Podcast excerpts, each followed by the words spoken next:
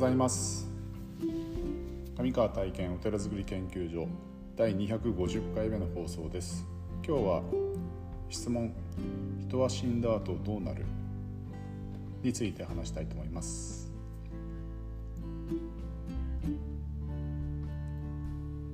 はい、えー昨日に引き続き今日もですねあのテラカフェでのイ、えーと、ステージイベントで「翔さんに聞いてみよう」の質問カードの中に書かれていた質問を少し掘り下げて話をしてみたいと思います。えーとまあ、質問の内容は「人は死んだ後どうなるのでしょうか?」という質問だったんですけれども、まあ、その時はあの、えーと、重要三段章という、えーまあ、経典というかねそれを経典をまあ、教えをですね、えー、引いてお話ししたんですけどもまあ実際あの、えー、仏教の通説としてはお釈迦様はこの死後の世界についてはどう答えたかというと,、えーと、無期というね、えーと、なんだろうな帰さない、うん、という、まあ、答えを出さないあるともないとも言ってないんですよね。えーと、とそのえーと、その死後の世界に関して、えーと、考えるたりとか思考を巡らすことが、えーと、仏道修行には大きな影響はないという意味合いでそんなこと考えなくてもいいですよというような、えー、と示し方をされてますね。うん、なのであるのかないのかはわからないというそういう、うん、答えなんですよね。まあ、答え答えというか答えを出してない答えなんですよね。なので、えーと、仏教的な、うん、通説の正解としてはそれは分かりませんというあるかもしれないしないかもしれないですというような答え方なんですよね。でこれは何かというとその要はあるってなるとないってなると例えばですねないってなると死んだら終わりだってなると刹那的に生きてしまうしあるってなるとそこに執着してしまう。また次の、ね、世界に。ただ、うんと、方便としていろいろな、えー、仏教の言われ方をしてて、うんまあ、輪廻とかね、うん、生まれ変わりとかね生まれ変わったらというそういう、うん、俗的なその価値というものは、うん、結構肯定されている部分があるのかなというふうになんか死んだら地獄に落ちるから悪いことはしちゃいけないよとかね。そういうふうな意味合いで、えーと、後世ですねお釈迦様が言われたことではないことで、まあ、仏教の人はこういうことを、まあ、方便として、えー、そういうようなものがこと物語があって。でこのえっ、ー、とまあ、その重要三段章の話ということをしたんですけどもこれはあのいつもですね、まあ、お通夜の説教の時にお説教の時にですねお通夜の席が終わって、えーと、遺族の方に向かってお話をする時にこのお話をするんですけどもあのその重王重王というのはですね銃の王様という意味合いでで三段というのは褒めたたえるということなんですね。その銃の王様を褒めたたえるというそういう、うんまあ、教えなんですけどもその中にはあの人が亡くなった後こういう道をたどりますよというようなことが書かれていてで、えーと、人が亡くなって1週間目のに迎える日というのが初七日という日が迎えるんですけどもでその初七日の日に初めてあの王様とお会いするんですね。で、えー、生前ですね生きてるうちに犯した、えー、良いこと善行また悪いこと悪行積んでしまった悪行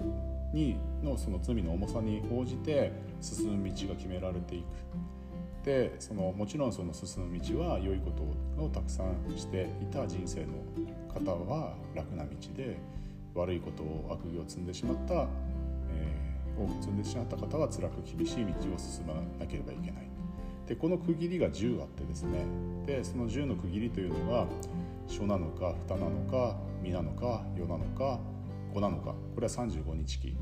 五七日期ですね。でこの時に、えーと、いわゆる俗に言う閻魔様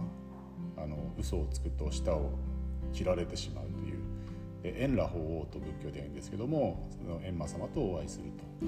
で、えーと、67日77日これは四十九日期ですね。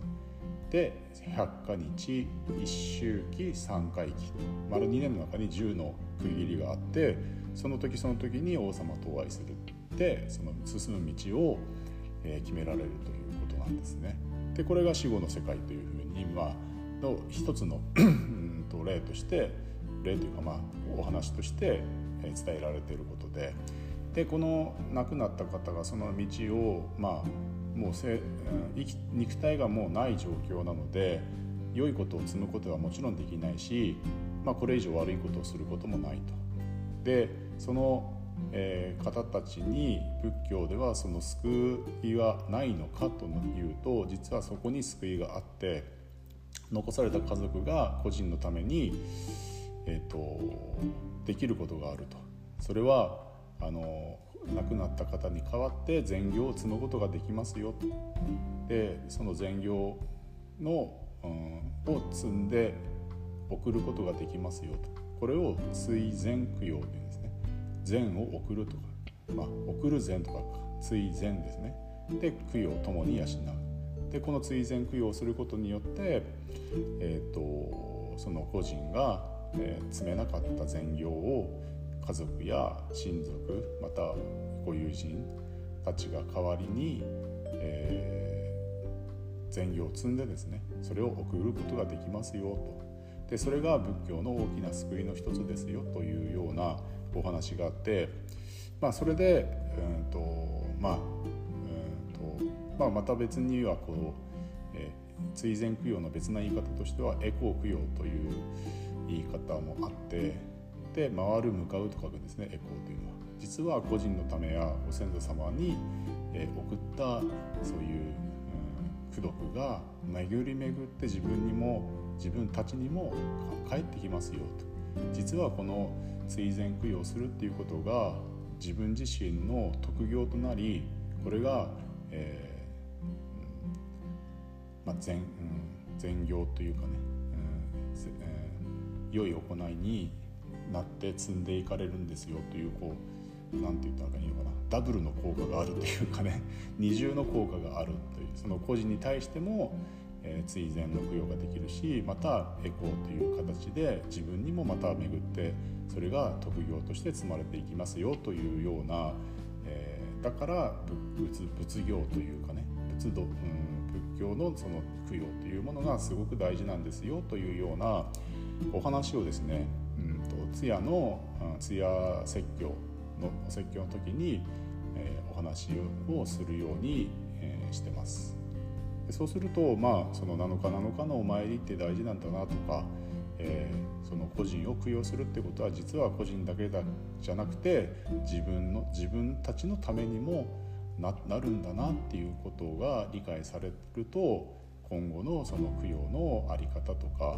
えー、自分のそのなんだよな仏事に対しての思いみたいなものを、まあ、改めて、えー、身に身にっていうかね改めて感じてもらえると、えー、いいなという思いでお話はさせてもらってます。まあ、なのでだから本来的には無期というねあの人が死んだ後はどうなるんですかっていうことはお釈迦様的には無期といううんとまあ、どちらでもないよどちら答え答えないよというような、うん、知ってもしょうがないよってそれよりも今をしっかりと生きていくことが大事ですよというような言われ方をお釈迦様がしてますけれどもでもその仏教のその歴史の中ではそういうような、えっと、銃の王様に会うんですよって。でそのことに対して残された私たちはまた善を送ることができますよというのが仏教の大きな日本仏教の大きなですね流れになっているということを、まあ、ここではお話しして、えまあ、答えというかね、うん、今の、答えに、まあ、質問の答えにさせてもらったらなというふうに思ってます。はいえー、今日も一日素晴らしい日をお過ごしください。お祈りしております。ありがとうございました。